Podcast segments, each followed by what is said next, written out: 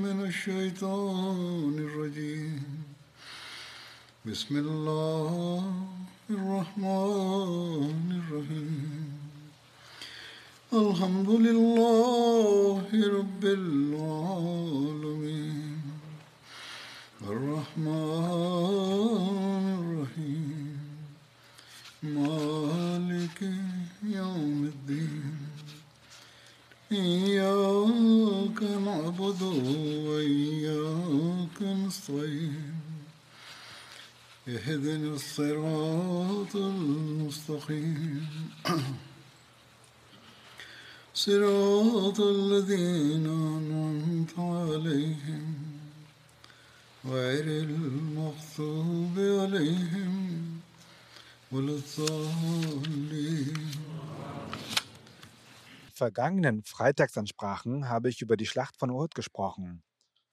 Wie bereits erwähnt, haben die Muslime den Ungläubigen während der Schlacht erheblichen Schaden zugefügt, woraufhin sie gezwungen waren zu fliehen. Jedoch, als die Mehrheit der Krieger, die zur Verteidigung des Bergpasses positioniert waren, trotz des einträglichen Befehls des heiligen Propheten, Fried und Segen Allah sein auf ihnen, den Pass zu halten, nachgaben, griff der Feind von dort aus an und verursachte den Muslimen erhebliche Verluste.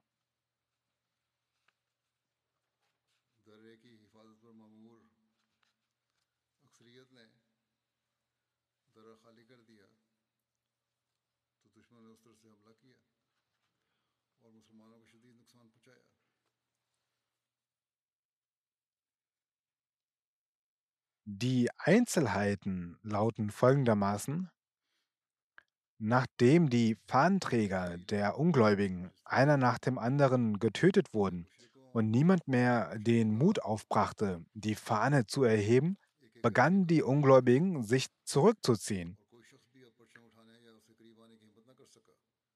Sogar ihre Frauen, die zuvor lautstark die Trommel geschlagen hatten, ließen ihre Trommeln fallen und eilten zum Berg.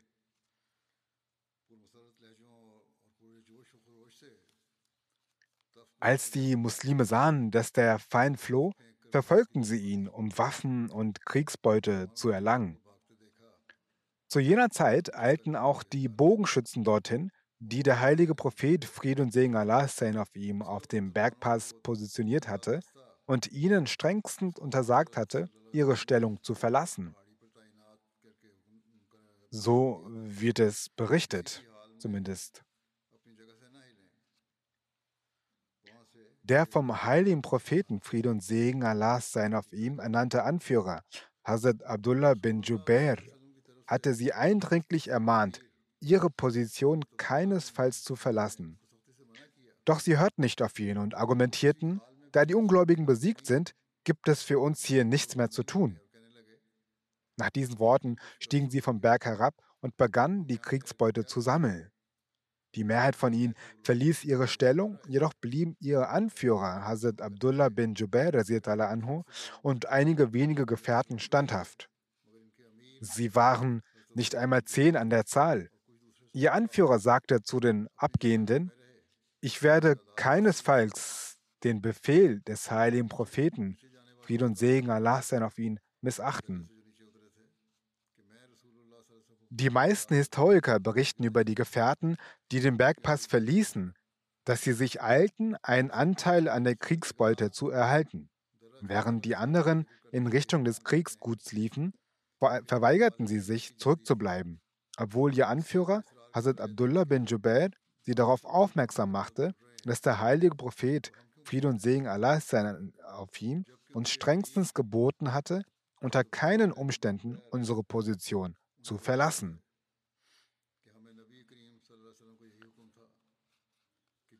Aus diesem Grund entschieden sie sich, hier zu bleiben. Jedoch stimmte die Mehrheit von ihnen nicht mit der Ansicht ihres Anführers überein und verließ ihre Position, um die Kriegsbeute zu ergattern. Dies ist die Darstellung, die die meisten Historiker zumindest erwähnen. In den Ahadith und Tafsir-Büchern findet sich dasselbe wieder, dass die Gefährten aus Habgier zur Kriegsbeute ihre Position zu früh verließen.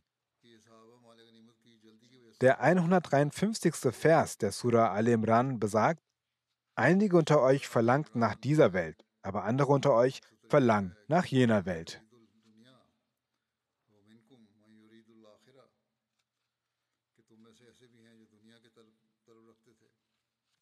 Die meisten Exegeten, die diesen Vers interpretieren, schreiben dabei, dass die Gefährten eilig weggehen wollten, um die Kriegsbeute zu erhalten.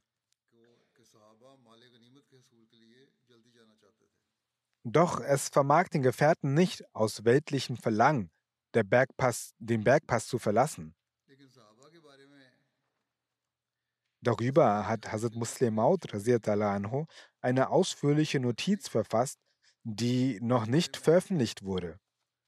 Diese äh, werde ich hierzu später erwähnen, doch zunächst möchte ich den ganzen Vers einmal vorlesen.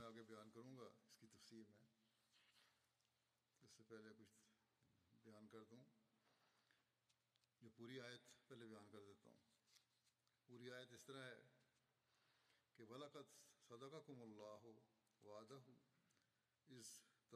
ما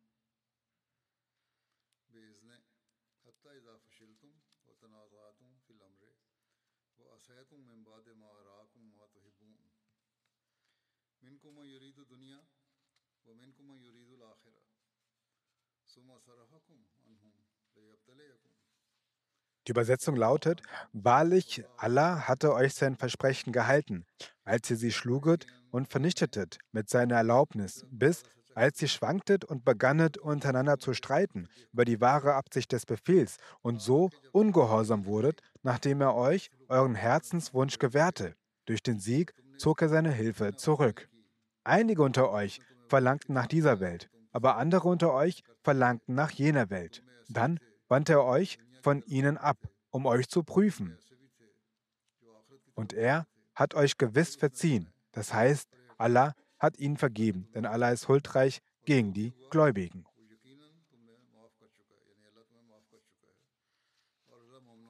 Dies ist der Vers, über den vermutet wird, dass er sich auf die Kriegsbeute bezieht.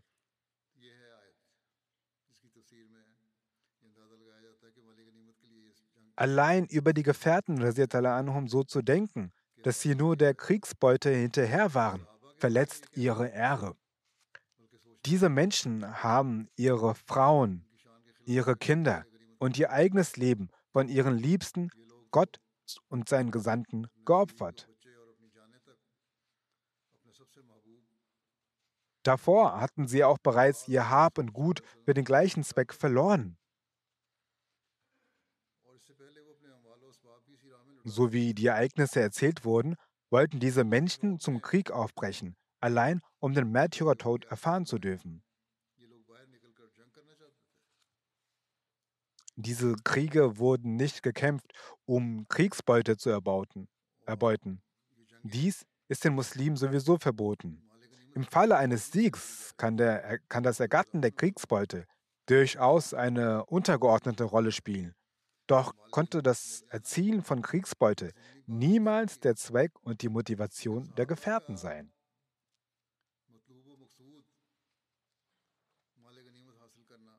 Wie dem auch sei, in der Betrachtung der islamischen Geschichte und des Lebens des heiligen Propheten sallam, haben Historiker, Geschichtsschreiber, Überlieferer und Korankommentatoren gelegentlich den Fehler begangen, sich ausschließlich auf eine Überlieferungskette zu verlassen oder aufgrund ihrer schlichten Natur anzunehmen, dass die Gefährten aufgrund der Kriegsbeute herabgestiegen sind.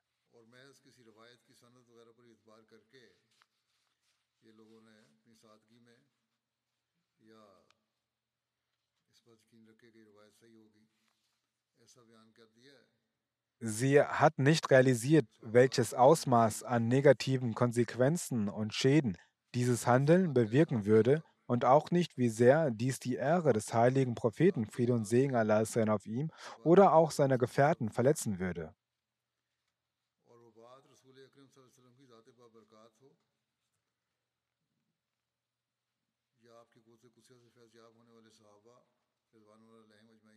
Wie dem auch sei, wenn man die Opfer und Bereitschaft für den Märtyrertod der Gefährten betrachtet, fällt es einem schwer zu glauben, dass die Gefährten allein aus Gier zu Kriegsbeute die Kluft verlassen hätten. Man erfährt, als die Gefährten sahen, dass die Muslime den Sieg erlangt haben, die Feinde in Flucht schlagen und sie verfolgen, wurden die Gefährten in der Kluft unruhig, da sie Teil dieser Freude vom offensichtlichen Sieg werden wollten. Sie waren sehnsüchtig danach, Teil dieses Sieges zu werden, sodass sie auch Teil dieser Freude werden können. Wohlmöglich haben sie vielleicht gedacht, dass sie unsere anderen Brüder, dass sie und andere Brüder unmittelbar am Dschihad beteiligen und wir lediglich in dieser Kluft herumstehen.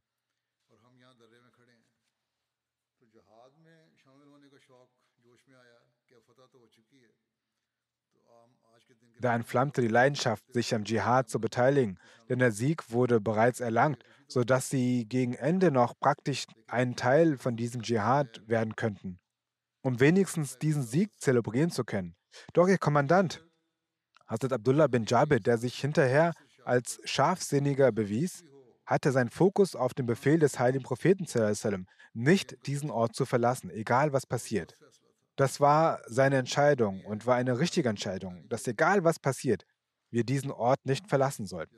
Wie ich bereits erwähnt habe, finden wir einige Details über diesen Vers in den unveröffentlichten Notizen von Hazrat Muslim Maud.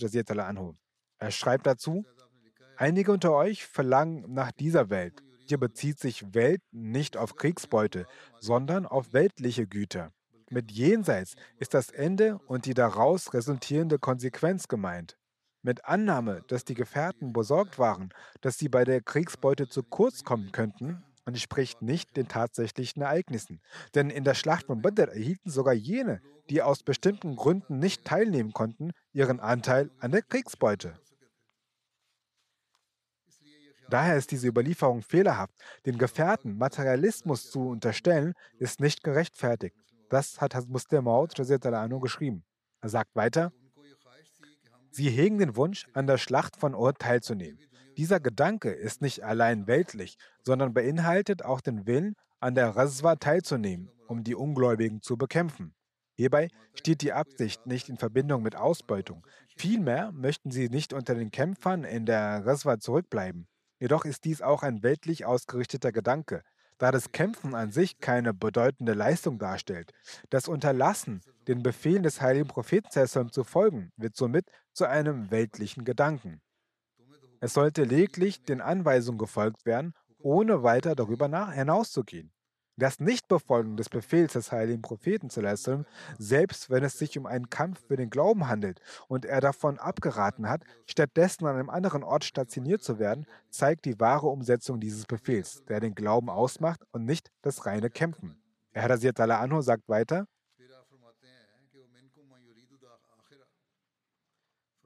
Minkum man yurid al-akhira, das heißt aber andere unter euch verlangten nach jener Welt. Dein Führer und seine Gefährten strebten das Jenseits an. Stets das Ende und die Konsequenzen vor Augen. Sie erkannten, dass die Ergebnisse des Ungehorsams nicht förderlich sein würden. Der Anführer sah die Folgen des Ungehorsams und seine Gefährten bestätigten sein Rechtsein. Andererseits waren der Anführer und seine Gefährten einig und auch die Menschen sahen, dass sie dem Befehl des heiligen Propheten mehr Gewicht beimessen als ihre Teilnahme am Krieg. Dies ist nun offensichtlich. Im Gegensatz dazu war euer Blick oberflächlich. Diese Interpretation gebührt der Ehre der Gefährten, die sich durch ihre Taten und Opfer offenbarten.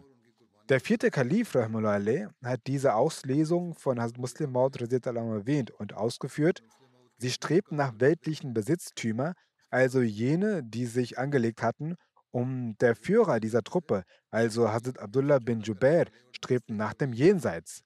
Hazrat Muslim Maud hat diese Thematik erläutert und einen sehr guten Punkt erwähnt, sagt der vierte Kalif.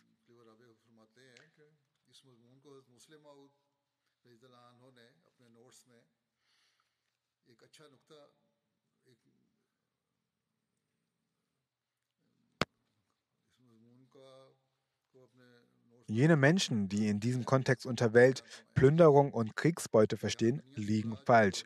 Sie hielten ihr Augenmerk auf den kurzzeitigen Sieg. Und mit Welt ist hier jener Zustand gemeint, der schon vorab ersichtlich wurde, also auf den Krieg, der schon gewonnen wurde.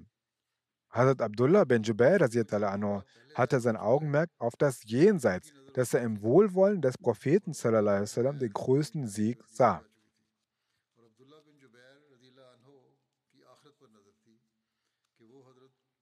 Er wollte, dass letztendlich der Prophet wasallam, und Allah zufrieden sind und die Besitztümer, die kurzzeitig zu sehen waren, waren bedeutungslos. Unsere wahre Tugend ist, ihre Zufriedenheit zu erlangen. Also Muslim Maud sagt, diese Diskussion steht außer Frage, dass sie die weltlichen Besitztümer anstrebten und die andere das Jenseits, sagt der vierte Kalif.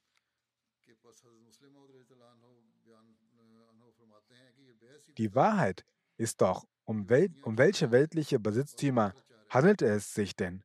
Es ist völlig seltsam, dass sie vom Hügel, auf welchem sie stationiert waren, losrannten.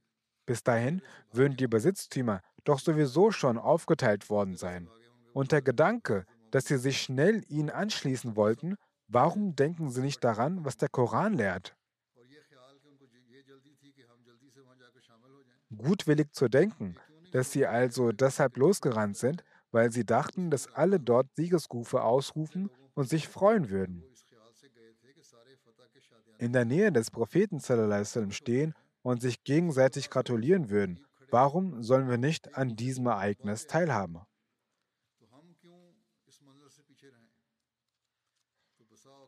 Manchmal ist es so, dies entspricht exakt der Natur, dass dort, wo gefeiert wird, alle hingerannt kommen. Ich habe hier während meines Aufenthalts schon oft gesehen, sagt der vierte Kalif, möge Allah gefallen an ihm haben, dass bei einer guten Nachricht die Menschen nicht hierher kommen, um Kriegsbeute zu plündern. Sie kommen, um an der Freude teilzuhaben. Sie sahen also, dass die Menschen unten sehr feierten und in der Nähe des Propheten, Friede und Segen Allahs seien auf ihm, sich versammelten. Das Versprechen Gottes hat sich erfüllt und wir stehen hier alleine, wir sollten auch dorthin gehen. Doch Hazrat Abdullah bin Jubair hatte sein Augenmerk auf das Jenseits. Es ist überaus erfreulich, dass wir für das Wohlbefinden des Propheten abseits von ihm allein hier sitzen bleiben, dass wir unserer Anweisung Folge leisten. Der Genuss, der hierin liegt, ist nicht so einer, den es dort unten gibt.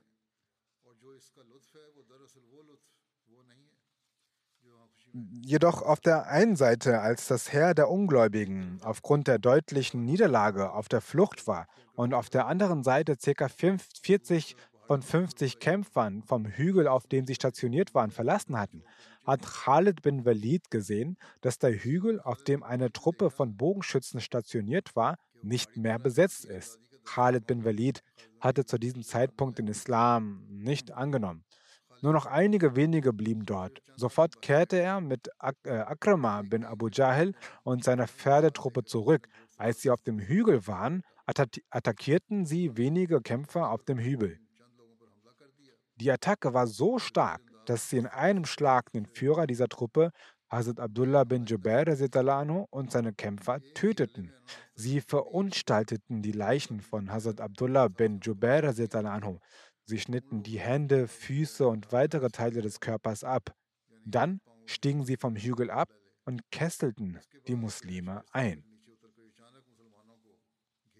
Die Muslime waren in Unwissenheit damit beschäftigt, die Kriegsbeute aufzuteilen und Gefangen, Gefangene zu fesseln. Also sie bekamen nichts von dem Angriff mit, als plötzlich auf Pferden reitend das Heer der Ungläubigen sie erreichte. Sie riefen laut Uzza und Hubbel aus, welche die Siegesverse der Muschrikin am Tag von Ohud waren. Als sie die Muslime in ihrer Unwissenheit erwischten, zogen sie sofort ihre Schwerter heraus. Die Muslime wirkten wie betäubt und jeder rannte dorthin, wohin sein Gesicht zugewendet, zugewendet war. Die Kriegsbeute, die sie gesammelt hatten, und die Gefangene, die sie gefesselt hatten, ließen sie los und rannten, wohin sie konnten. Ihre Reihen waren nicht geordnet. Keiner wusste über den anderen Bescheid. Die Flagge der Muschrikin lag auf dem Boden. Als nun in dieser Situation eine Frau namens Amra binta Akaba die Flagge aufhob und in die Höhe streckte. Sie fing an, sie fing an die Muschrikin zurückzurufen. Als die Muschrikin ihre Flagge wieder erhoben sahen, erkannten sie, dass sich das Blatt im Krieg gewendet hat und alle versammelten sich wieder unter dieser Flagge. Ein Historiker schreibt, dass die Flagge, die vom Blut der Muschrikin durchtränkt war, eine Frau namens Amra binta Akaba wieder hoch erhoben hatte. Sie wehte sehr stark diese Flagge und fing an, jene Soldaten des Heers, die geflohen waren, zu tadeln. Sie rief die ungläubigen Mekkaner auf, zurückzukehren. Die schon geschlagenen Mekkaner kehrten so wieder zurück aufs Schlachtfeld in Uhud. Sie kesselten die Muslime von hinten und vorne ein. Die Muslime hatten aufgrund von Leichtfertigkeit die Formation aufgegeben. Daher gab es jetzt keine Ordnung unter ihnen. An diesem Tag starb eine besondere große Anzahl von Muslimen den Märtyrertod. Der anfängliche Sieg hatte sich nun in eine schwere Prüfung der Niederlage gewandelt. Ein, Autor schreibt, während er die gegenwärtige Situation skizziert, die Muslime verloren ihre Struktur nach einem Fehler der Bogenschießer und ihre Formation wurde durcheinander gebracht. Sie warfen die Kriegsbeute mit ihren eigenen Händen weg und begannen sich inmitten der Verwirrung gegenseitig anzugreifen. Viele von ihnen wurden orientierungslos. Sie wussten nicht, wohin sie gehen sollten, besonders nach der Bekanntmachung des Verkünders des Polytheisten, dass Mohammed Friede und Segen Allahs sein auf ihm, getötet worden sei. Es war eine schwere Prüfung, bei der viele Muslime unabsichtlich durch die Hände ihrer Brüder getötet, getötet wurden und fielen. Manchmal töteten Muslime versehentlich andere Muslime. Es war abzusehen, dass die überlegene Zahl der Feinde, der sich nach Khalid Taktik erneut formatiert hatten, die geringe Zahl der Muslime zerstören und ihre Ende und dies ihr Ende bedeuten würde. Dennoch hat Allah der Erhabene Gnade gezeigt, und was die Feinde wollten, trat nicht ein. Darüber, dass Hazrat Hosefas Vater, Yaman, durch die Hände der Muslime getötet wurde, heißt es, dass ein Beispiel dafür, dass die Gefährten sich gegenseitig getötet haben, ist der Vater von Hazrat Hosefa namens Jaman, der von Muslimen aufgrund von Unbekanntheit gemartert wurde. Ibn Ishaq sagte dazu, als der Gesandte sallam, zur Schlacht von Uhud aufbrach, waren Sabit bin Resh und Hussein bin Jabir, auch bekannt als Yaman. Letzterer war auch der Vater von Husefa bin Yaman, beide ältere Männer und befanden sich in der Festung, die als Zufluchtsort für muslimische Frauen und Kinder diente. Einer von ihnen sagte zum anderen, Worauf wartest du? Beide saßen im Inneren der Festung und begannen zu sprechen. Sie fragten sich, worauf warten wir? Sollten wir nicht unsere Schwerter nehmen und aus dem Gesandten Allahs und dem Gesandten Allahs uns anschließen? Vielleicht wird Allah uns das Martyrum gewähren.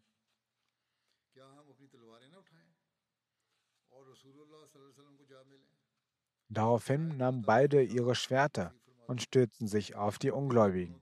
Sie vermischten sich unter den Menschen und die Muslime konnten nicht sofort erkennen, dass diese beiden älteren Männer, die bisher nicht am Kampf teilgenommen hatten und sich in Medina aufhielten, nun im Schlachtfeld kämpften. Die Muslime konnten sie nicht sofort identifizieren. Sie wussten nicht, wer sie sind. Die Ungläubigen töteten Thabit bin Reksh und die Muslime töteten den Vater von Hosefa, Hoser bin Jabir, in Unkenntnis. Hosefa sagte, bei Allah, das war mein Vater, der getötet wurde. Als er ihn sah, sagte er, dass es sein Vater sei. Die Muslime antworteten, bei Allah, wir haben ihn nicht erkannt und aus Versehen getötet. In der Tat hatten sie die Wahrheit gesagt. Josefa sagte, möge Allah euch vergeben, er ist der Barmherzigste, der Barmherzigen. Daraufhin ordnete der heilige Prophet sallallahu an, dass Blutgeld für seinen Vater entrichtet wird. Aber Josefa nahm nichts. Er lehnte ab und bat und vergab den Muslimen.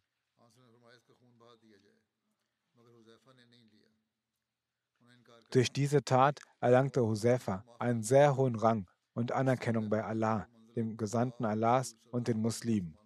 In dieser Schlacht ereignete sich auch das Meterium, der Märtyrertod von Hazrat Hamza. Es wird berichtet, dass Umar ibn Ishaq folgenden Vorfall überliefert hat.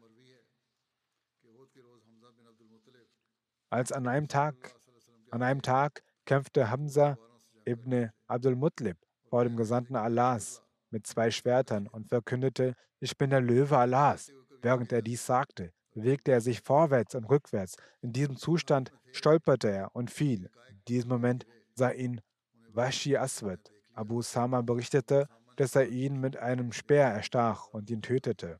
Hazrat Bashir Ahmed schreibt darüber wie folgt: Hazrat Hamza, abgesehen davon, dass er der leibliche Onkel des Gesandten Allahs war, war auch sein Milchbruder. Er kämpfte mit äußerster Tapferkeit und wohin er auch ging, brachen die Reihen der Quraysh vor ihm auseinander.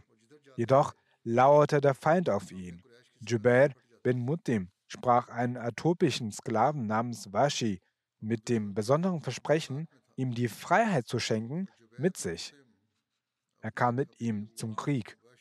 Sein Auftrag lautete, auf jede erdenkliche Weise Hamza, den Onkel von Jubair, Dumema bin Adi, bei der Schlacht von Badr mit einem Schwertschlag niederstreckte, zu töten und somit Rache zu nehmen. So kam Washi dorthin und legte sich auf die Lauer.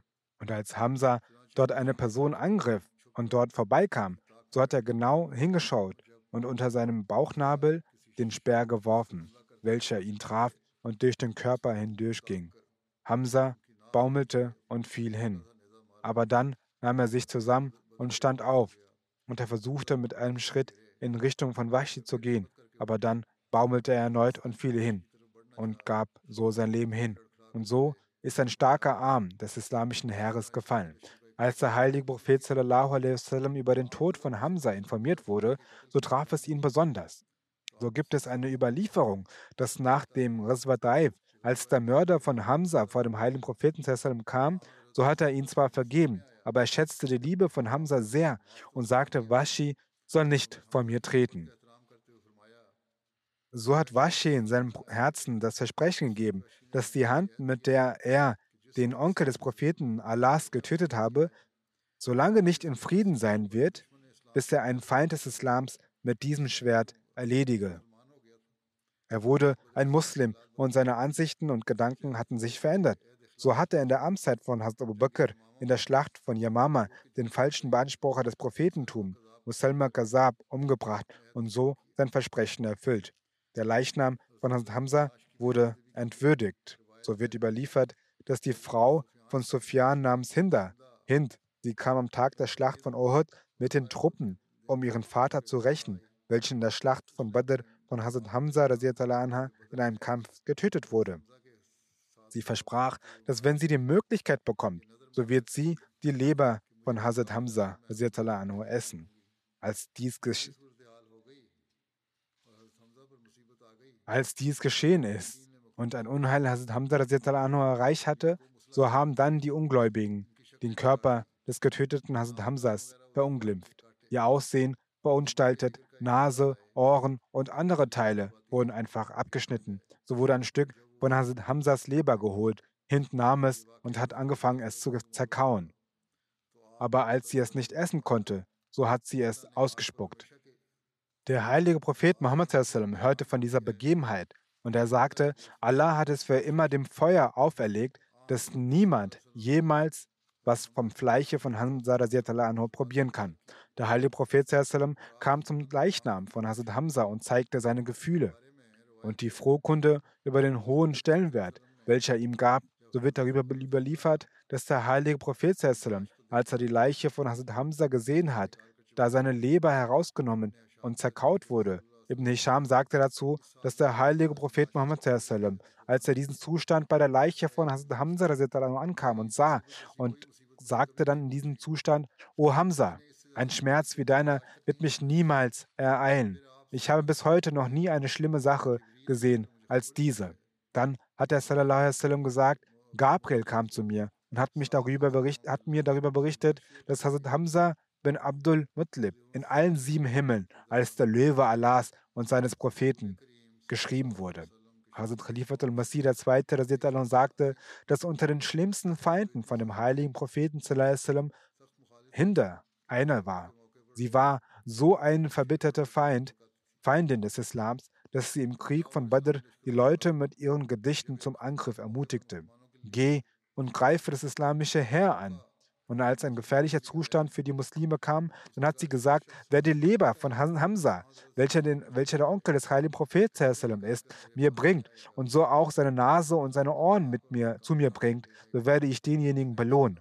So wurde mit der Leiche von Hamza genauso umgegangen. Nach dem Krieg, als der heilige Prophet diese Sache bekannt wurde, dass sein Onkel so entwürdigt wurde, so tat es ihm leid. Und er sagte, wenn die Feinde so einen schlimmen Umgang angefangen haben, so werde ich auch mit ihnen so umgehen. So dann ist von Allah eine Offenbarung auf dem heiligen Propheten eingegangen, dass trotz deren schlechten Umgang sollten sie nicht so etwas unternehmen und mit Nachsicht und Vergebung handeln. So wurde es im Islam verboten, solche Taten zu begehen.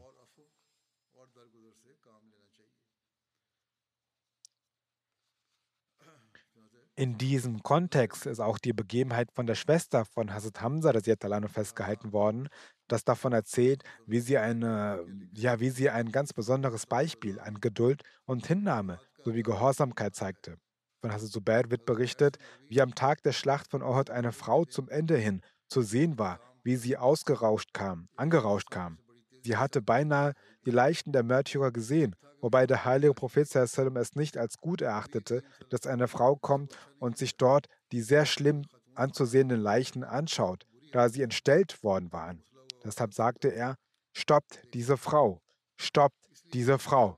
Also Zubair berichtete, ich schaute genauer hin und bemerkte, dass dies meine Mutter war, Hazrat Safir so rannte ich zu ihr hin und erreichte sie, bevor sie bei den Leichen der Märtyrer ankommen konnte. Als sie mich sah, schlug sie auf meine Brust und stieß mich nach hinten. Sie war eine kräftige Frau. Sie sagte, geh zur Seite, ich werde auf nichts hören, was du sagst. Ich sagte ihr dann, der heilige Prophet hat gesagt, dass sie gestoppt werden und die Leichen nicht sehen sollen. Sobald sie dies hörte, blieb sie stehen. Dann holte sie zwei Tücher heraus, die sie dabei hatte, und sagte, das sind zwei Tücher, die ich für meinen Bruder Hamza gebracht habe, weil ich schon von seinem Märtyrertod mitbekommen habe. Jedenfalls hat sie nicht auf ihren Sohn gehört, sondern ihn weggeschubst. Aber als auf den heiligen Propheten verwiesen wurde, blieb sie aus Gehorsamkeit sofort stehen. Wo sie einmal den Namen des heiligen Propheten gehört hatte, beherrschte sie sich trotz ihres trauervollen Zustands und gehorchte an Ort und Stelle. Sie sagte dann,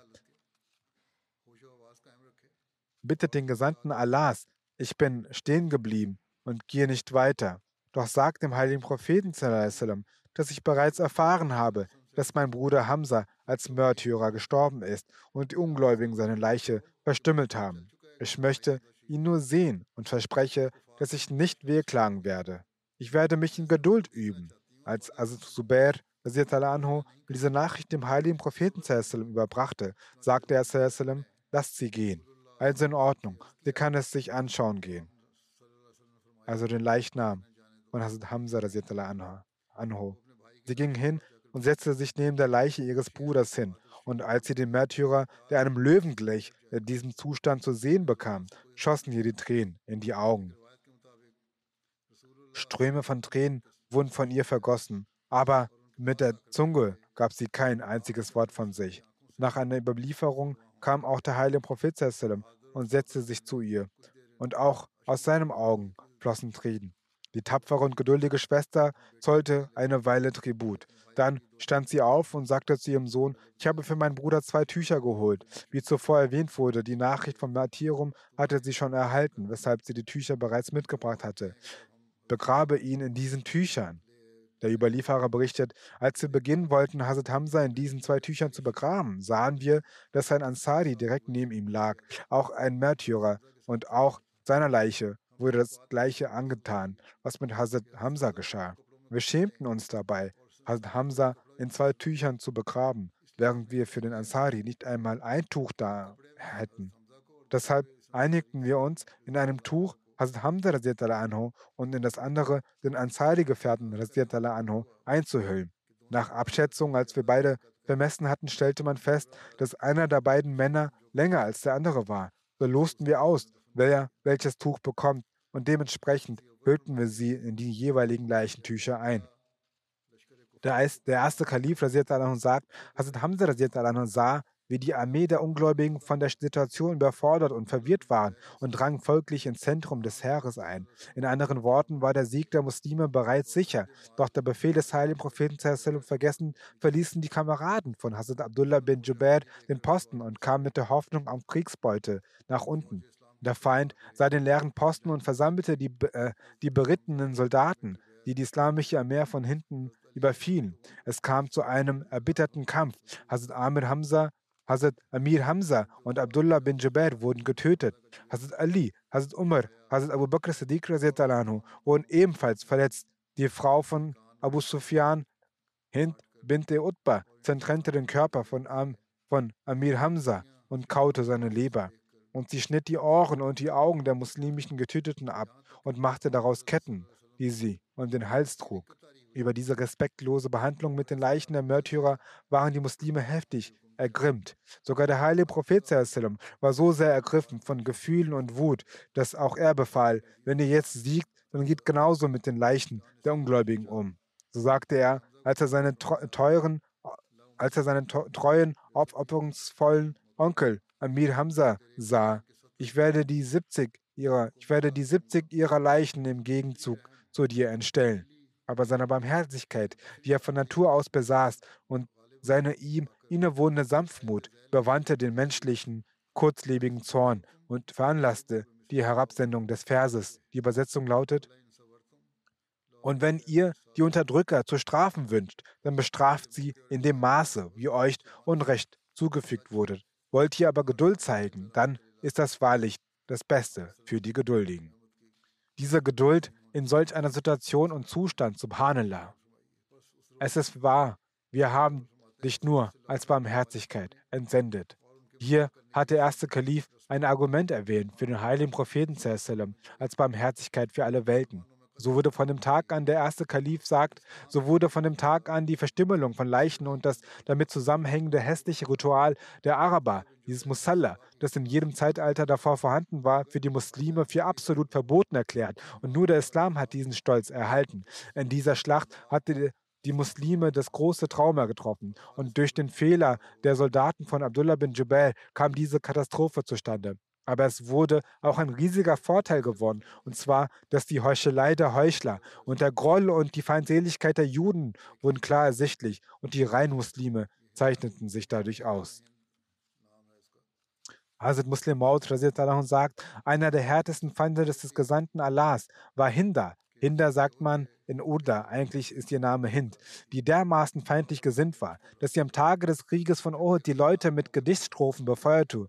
Nun geht und greift das islamische Heer an. Und als eine gefährliche Situation für die Muslime entstand, sagte sie, das wäre die Leber von Hazrat Hamza, der den Onkel des Heiligen der der Onkel des Heiligen Propheten war, rausreißt und diese mit dessen und wer mit der Nase und den Ohren diese zu, zu hinbringt, den werde sie belohnen.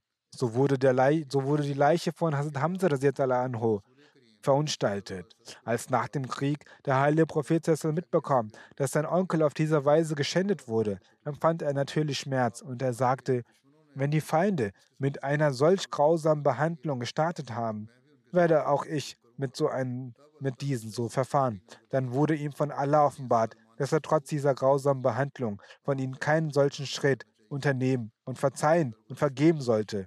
Die weiteren Details zu diesem Krieg werde ich inshallah in der Zukunft fortsetzen.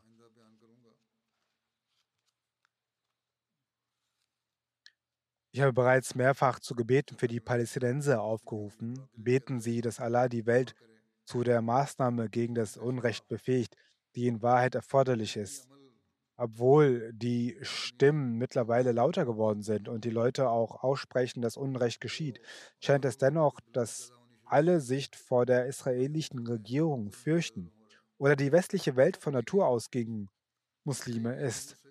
Aufgrund ihres Hasses wollen sie, dass es entweder gar nicht erst zu, erst zu einem Ende des Unrechts gegen die Muslime kommt oder die Maßnahmen nicht in der Form unternommen werden, wie sie es erfordern.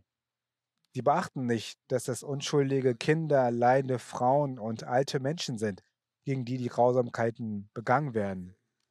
Wie dem auch sei, diesen Leuten können wir nicht großartig vertrauen. Unsere Bemühungen sollten wir jedenfalls weiterhin fortsetzen, so wie versuchen, es ihnen zu erklären und auch zu beten. So möge Allah den muslimischen Ländern ermöglichen, dass sie den Mut fassen, ihre Stimme geltend zu machen und in Wirklichkeit vereint gegen dieses Unrecht ihre Stimme erheben und versuchen, es zu beenden. Nach dem Gebet werde ich ein Totengebet, nicht eins, sondern zwei Totengebete in Abwesenheit verrichten. Das erste Totengebet ist von Sheikh Ahmed Abdul Sardana Sahib aus Gaza. Er hat in Gaza gelebt. Herr Ume Sharif Sahib hat über ihn berichtet, dass in den letzten Tagen bei der Bombardierung in Gaza dieser alte Herr, ein Ahmadi-Herr, Sheikh Abdul Sardana Sahib als Märtyrer verstorben ist. Wahrlich Allah sind wir und zu ihm kehren wir heim. Der Verstorbene ist der erste Ahmadi, der im Gaza-Krieg verstorben ist. Sheikh Ahmed Abdul Sardana Sahib war 94 Jahre alt. Er war ein Gelehrter an der Al-Azhar-Universität. 1970 kam er mit ein paar Freunden nach Haifa. Da es ein Itag war, kam der Verstorbene für das Eid-Gebet mit seinen Freunden nach Kababir.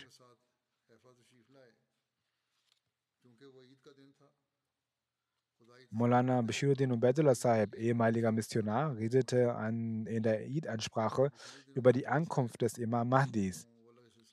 Dies weckte die Aufmerksamkeit von Sheikh Abdul Sardana Sahib. Er bat einen Ahmadi, der neben ihm saß, Laudin Ode Sahib, ein Treffen mit dem Missionar zu arrangieren. Während des Gesprächs sagte er zum Herrn Missionar Sahib, mein Vater gab mir den Ratschlag, dass falls ich die Botschaft in, falls, also mein Vater gab mir den Ratschlag, dass falls äh, du die Botschaft in deinem Leben erhalten solltest, dass der Imam Mahdi erschienen ist, dann soll ich auf jeden Fall das Treuegelübde ablegen. Und genau an diesem Tag legte Herr Ahmed Sadana Sahib das Treuegelübde ab. Auch die Freunde legten das Treuegelübde ab. Der Verstorbene war in seiner Gegend ein sehr beliebter, weiser Mann. Er hat keine Kinder hinterlassen, aber auch äh, aber aus seinen geehrten Angehörigen gibt es sehr loyale Ahmadis. Nach dem Treugelübde reiste der Verstorbene entsprechend seinen Möglichkeiten nach Kabir und blieb mit den Ahmadis in Kabir in Kontakt. Er hatte eine sehr liebevolle Beziehung zu Khilafat und er brachte sie einige Male zum Ausdruck, dass er ein wahrhaftiger Ahmadi ist. Er hatte eine außergewöhnliche Bindung zum Heiligen Koran und rezitierte jede Woche einmal den kompletten Heiligen Koran vollständig. Dies erwähnte er auch in seiner aufgezeichneten Botschaft an mich, der ehemalige oberste Richter Palästinas, Herr Sheikh Mohammed Hossein Abdus Sardana, war der Bruder des Verstorbenen gewesen. Seine Ehefrau, die zweite Ehefrau, wurde bei diesem Vorfall auch verletzt. Möge Allah, der Allmächtige, ihr Gesundheit schenken. Dr. Aziz Hafez Sahib ist gemeinsam mit Humanity First dort gewesen und hatte die Möglichkeit gehabt, Herrn Abu Sardana Sahib zu treffen. Er berichtet, als ich ihn traf, versuchte er aus Respekt aufzustehen. Ich sagte ihm, dass er sitzen bleiben möge.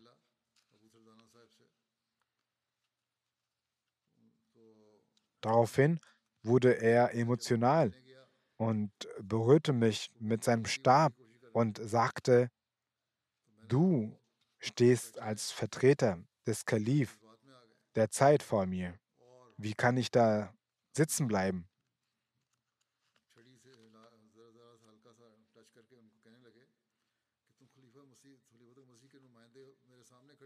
Er hatte großen Respekt und Achtung vor, der Khilafat, vor dem Khilafat.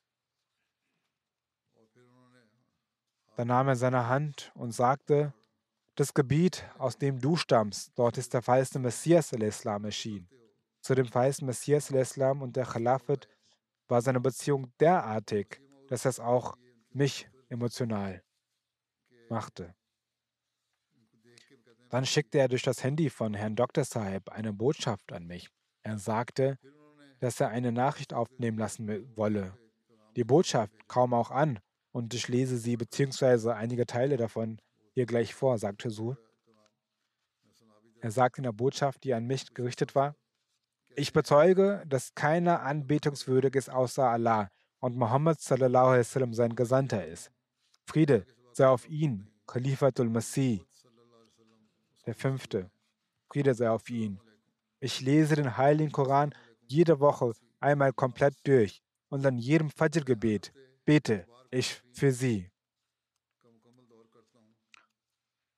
Und o mein Khalifa, helfen Sie mir, erretten Sie mich. Ich befinde mich in einer schwierigen spirituellen Lage. Dann sagte er,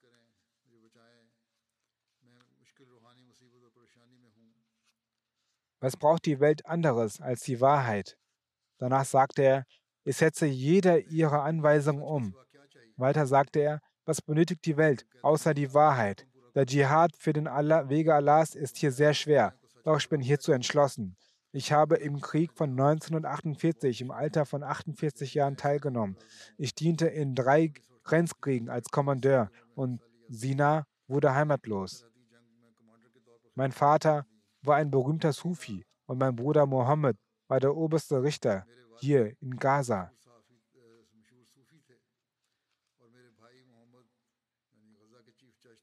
In meiner Verwandtschaft gibt es auch solche Angehörige, die mich belästigen. Beten Sie für deren Rechtleitung und Weisung. Dann sagte er, in diesem Bezirk habe ich nur einige wenige Gefährte. Er nannte einige Namen. Dann sagte er, diese sind mir lieb, wie meine eigenen Söhne. Zu diesen gehört ein junger Mann namens Herr Tariq, Abduya Sahib. Er sagte, ich habe keine Kinder, weiter spricht er ein Bittgebet, möge Allah der Allmächtige sie segnen. Ich bedanke mich bei ihnen und versichere ihn, dass ich bis zum Tage des jüngsten Gerichts, bis zum Treffen mit Allah, dem Allmächtigen, das Treuegelübde ablege. Das heißt, ich bezeuge mein Treuegelübde und versichere, dass ich vom Herzen ein wahrer Ahmadi bin. Dann sagte er, außer dem Glauben der Ahmadiyyat habe ich keinen anderen Glauben. Manche Gegner hatten behauptet, dass er kein Ahmadi sei und nur so dies sage. Doch hier ist seine aufgenommene Aussage. Hiernach sind die Gegner bestimmt nun vielleicht verstummt. Möge Allah, der Allmächtige, seine Ränge erhöhen und auch seiner Ehefrau Genesung schenken. Möge Allah, der Allmächtige, auch seine Gebete für die Palästinenser erhören und dort Frieden schaffen und sie dazu befähigen, den feisten Messias al-Islam anzunehmen. Amin. Das zweite Totengebet ist von Herrn Osman Ahmed Gaguria Sahib aus Kenia. Auch er verstarb in den vergangenen Tagen. Wahrlich Allah sind wir und zu ihm kehren wir heim.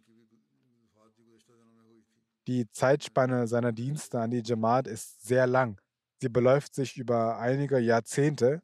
1932 wurde er geboren. In den 80 er Jahren lernte er die Jamaat kennen.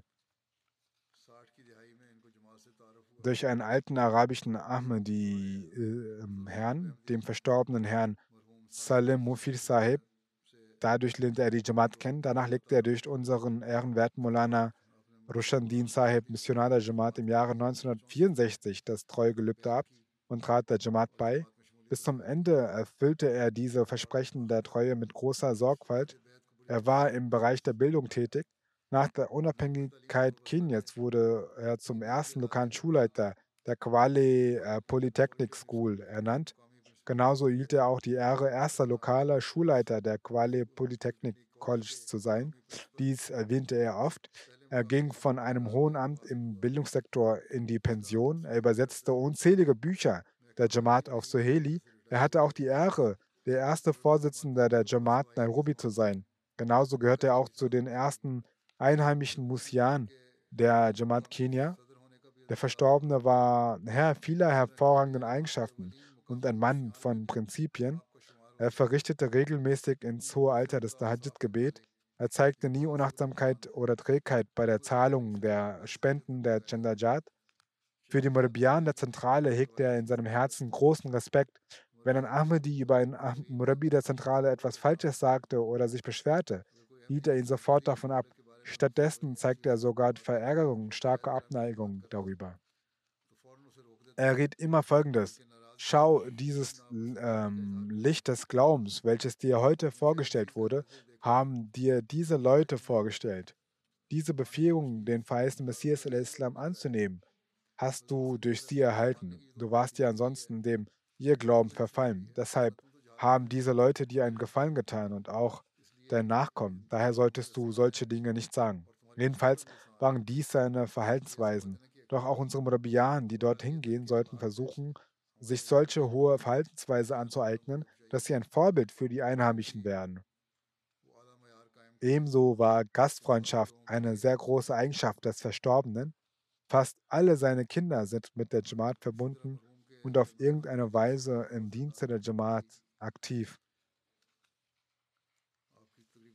Einer seiner Söhne, Abdulaziz Bakuria, dient aktuell als Vorsitzender der Majlis Ansarullah in Kenia. Möge Allah der Allmächtige ihm gnädig sein und vergeben, seine Ränge erhöhen und auch sein Nachkommen dazu befähigen, seine Fußstapfen zu folgen.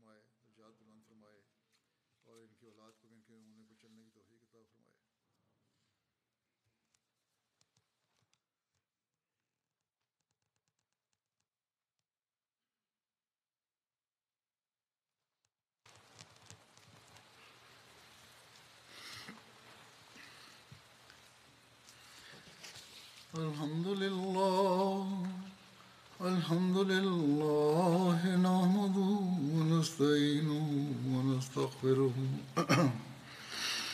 ونؤمن به ونتوكل عليه.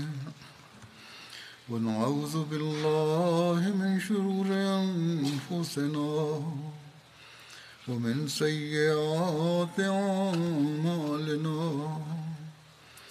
من يهده الله فلا مضل له ومن يضلل فلا هادي له. ونشهد أن لا إله إلا الله ونشهد أن محمدا عبده ورسوله. عباد الله رحمكم الله. إن الله يأمر بالعدل واللسان وإيتاء ذي القربى وينهى عن الفحشاء والمنكر والبغي يعظكم لعلكم تذكرون اذكروا الله يذكركم وادعوه يستجب لكم ولذكر الله أكبر.